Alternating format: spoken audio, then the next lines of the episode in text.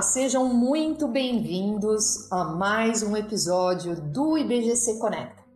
Eu sou Giovana Donella, sou conselheira de administração e especialista em governança corporativa.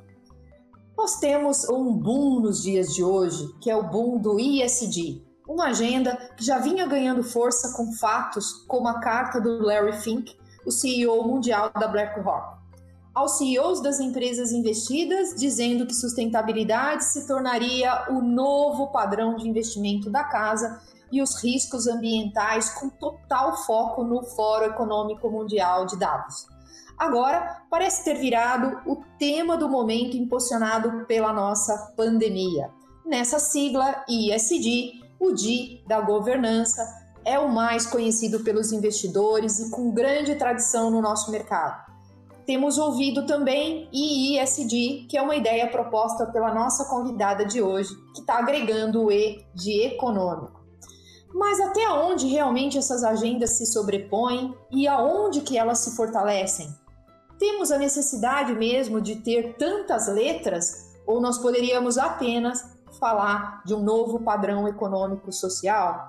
Hoje nós temos a nossa convidada especial, Sônia Favareto, que é jornalista e radialista e hoje é presidente do Conselho Consultivo da GRI Brasil, também é vice-presidente do Conselho Técnico Consultivo do CDPLA e é membro do Conselho Técnico do Instituto Ecos Brasil e conselheira de empresa. Seja muito bem-vinda, Sônia. Oi, Giovana. Antes de mais nada, prazer imenso estar aqui. Obrigada, IBGC. É sempre um prazer participar do IBGC Conecta. E nesse momento, então, que nós temos todas essas questões ambientais que parecem ter entrado aí por esse chamado mainstream dos negócios, não tem um dia que a gente não perceba uma grande matéria destacando a pressão dos investidores para essas chamadas das questões de ISD ambientais, sociais e de governança. Mas esse não é um assunto novo, não é, Sônia? Como é que você vê esse momento e o que, que ele tem de diferente qual a sua opinião sobre isso? Então, Giovana, não é assunto novo, não. E você sabe que eu tenho usado nas minhas postagens nas redes sociais, é, que é da série Vivi para Ver, né? Vivi para ver essas coisas acontecerem. A gente uhum. trabalha nessa agenda há décadas, setor privado, governo, sociedade civil, organismos internacionais, talvez sem tanta visibilidade. Mas recentemente, alguns movimentos fortíssimos deram um novo impulso a esta agenda. Você citou dois perfeitamente, a Carta é, mundial da BlackRock e também Davos, o Fórum Econômico Mundial. Eu quero citar mais um que para mim também é emblemático, que é o manifesto da Business Roundtable, que aconteceu em agosto do ano passado. Essa é uma organização sem fins lucrativos que reúne os principais CEOs americanos. Eles soltaram um manifesto dizendo simplesmente que eles iriam mudar o propósito das empresas e seria ampliado para favorecer também funcionário, cliente, comunidade e não só a maximização de lucro de acionista. Então a gente já vinha com esses, com esses fatos com um grande movimento e impulso, e aí veio a pandemia. Né? A pandemia provou que a gente está de fato no mundo interconectado. E é isso que eu vejo de diferente. Né? Essa crise tem na sua raiz o elemento social, o elemento humano, também interconectado com o ambiental. E aí, claramente, isso está repercutindo no econômico e, e, e traz para a gente, então, que atua nessa área, para o momento uma visibilidade, uma força realmente sem precedentes. E Sônia, e aí a gente percebe muito forte essa questão do equilíbrio que tem que se ter né, nessa questão do financeiro, social e o ambiental. É uma grande tendência que quando nós temos esse equilíbrio, a gente também reconheça que essa empresa que possui um equilíbrio nessas dimensões, ela tem uma boa reputação e uma boa imagem.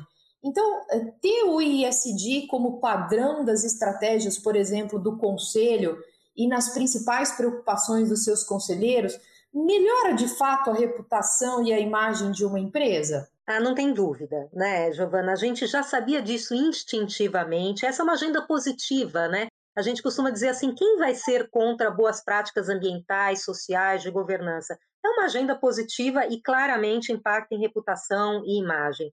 Eu vou dar um exemplo aqui da pesquisa da RepTrack, que foi divulgada agora em janeiro, com um universo muito grande, e ela elencou os principais fatores que mais impactam em reputação. De 10, 5 são relacionados a essa agenda ISD. Mudança do clima, compras responsáveis, investimento responsável, igualdade, diversidade, inclusão e propósito. Então, assim, além da questão instintiva de perceber que essa agenda agrega valor para reputação e imagem, a gente tem pesquisas. Mas o que é importante dizer é que a gente percebe que não é só imagem e reputação. Essa agenda social, ambiental, de governança, ela mitiga risco e ela cria valor financeiro, inclusive. E aí você traz conselho, né? Quando a gente fala no nível mais alto da organização, essas questões são cruciais, né? Mitigação de risco, criação de valor, imagem e reputação. Ou seja, também por esse viés dos ganhos, a gente vê uma interconexão cada vez maior de todos esses elementos. Sônia, então falando mais sobre essa questão do financeiro, que envolve essa grande dimensão tão importante, me lembro que eu li um artigo que você escreveu propondo as questões de sustentabilidade de IISD, ou seja, colocando um outro I aí no ISD. Conta para gente um pouco sobre essa ideia, nos dá uma, uma, uma luz, por que, que você pensa assim? Pois é, Giovana, esse artigo vem repercutindo muito, que é bacana, e ele nasce de uma vivência dos profissionais de sustentabilidade que a gente sempre padeceu de ser colocado num mundo à parte, né? Mais ou menos assim, ah, deixa eu ganhar dinheiro aqui, enquanto vocês, profissionais de sustentabilidade, cuidam do social e do ambiental ali, né? E uhum. quando a gente tem uma sigla com ESG, é isso que acontece, a gente cria um mundo paralelo da sustentabilidade. Ora, se a gente está falando que questões sociais, ambientais, de governança impactam no financeiro, a gente tem que expressar isso também na linguagem, né? Não dá mais para separar os mundos em caixinhas. É, eu sou de comunicação e eu acredito na força e na influência das palavras e dos termos para conduzir movimento e tendência. Daí então a proposta do EESG, pode parecer só uma sigla, mas por trás dela a gente une os mundos e mostra que a gente não tem mais como separar essas questões. E até essa, essa união que você comenta, Sônia, me parece muito que, olhando todo esse contexto, nós temos que ver uma nova forma de fazermos economia, uma nova forma de fazermos, de suportarmos todo o sistema do capitalismo. Caminha por um novo formato tudo isso? Você vê uma alteração nesse formato do capitalismo que nós temos hoje? Definitivamente, né? A gente pode até falar de uma sopa de termos, né? Capitalismo consciente, capitalismo responsável, capitalismo de stakeholder, enfim.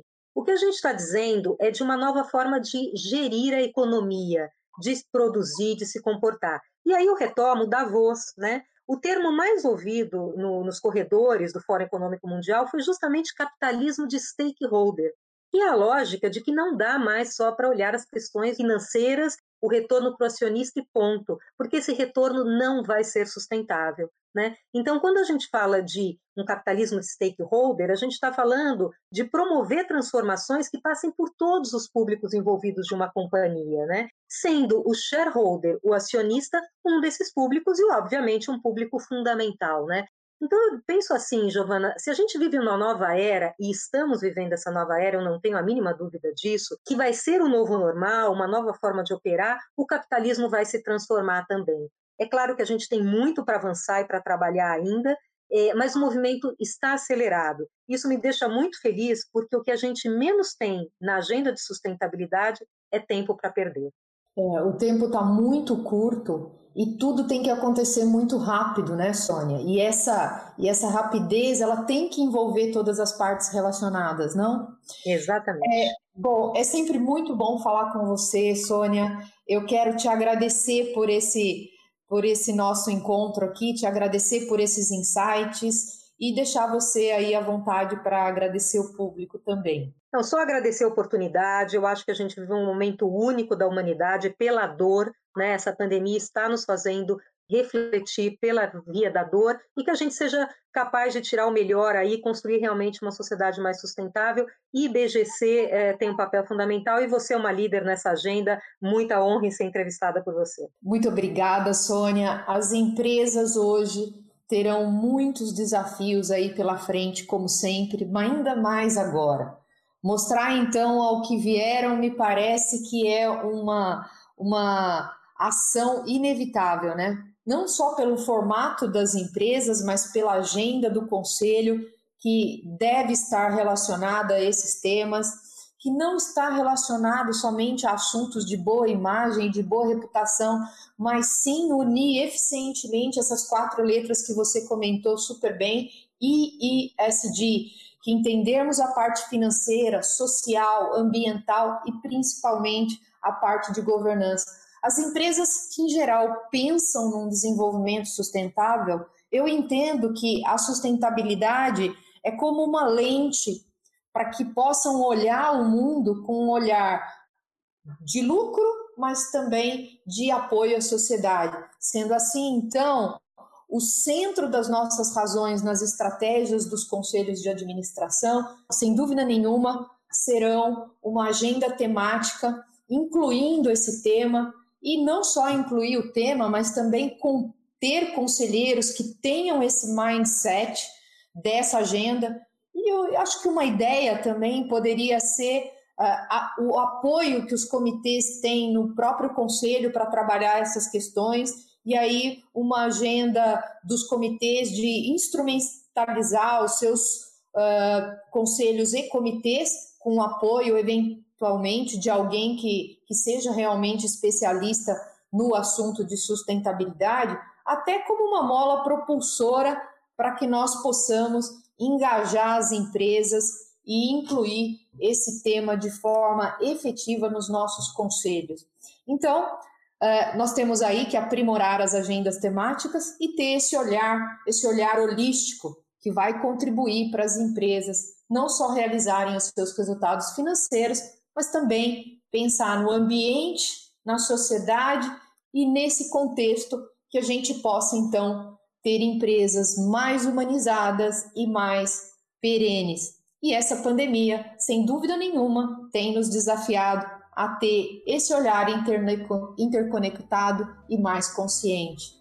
Eu quero dizer a todos vocês que nos ouviram que para que vocês possam saber mais sobre governança corporativa, acessem o site do IBGC e saibam mais sobre os nossos cursos. Acompanhem também o IBGC nas redes sociais e fiquem por dentro da nossa programação. Dúvidas e sugestões que vocês tiverem, por favor, podem enviar para o nosso e-mail do IBGC comunicação@ibgc.org.br. Lembrando que comunicação é sem cedilha e sem o tio. O IBGC Conecta fica por aqui mais uma vez. Eu quero agradecer a Sônia, mais uma vez e toda a equipe do IBGC que sempre está com esse profissionalismo em trazer o IBGC Conecta para todos vocês. Um grande abraço.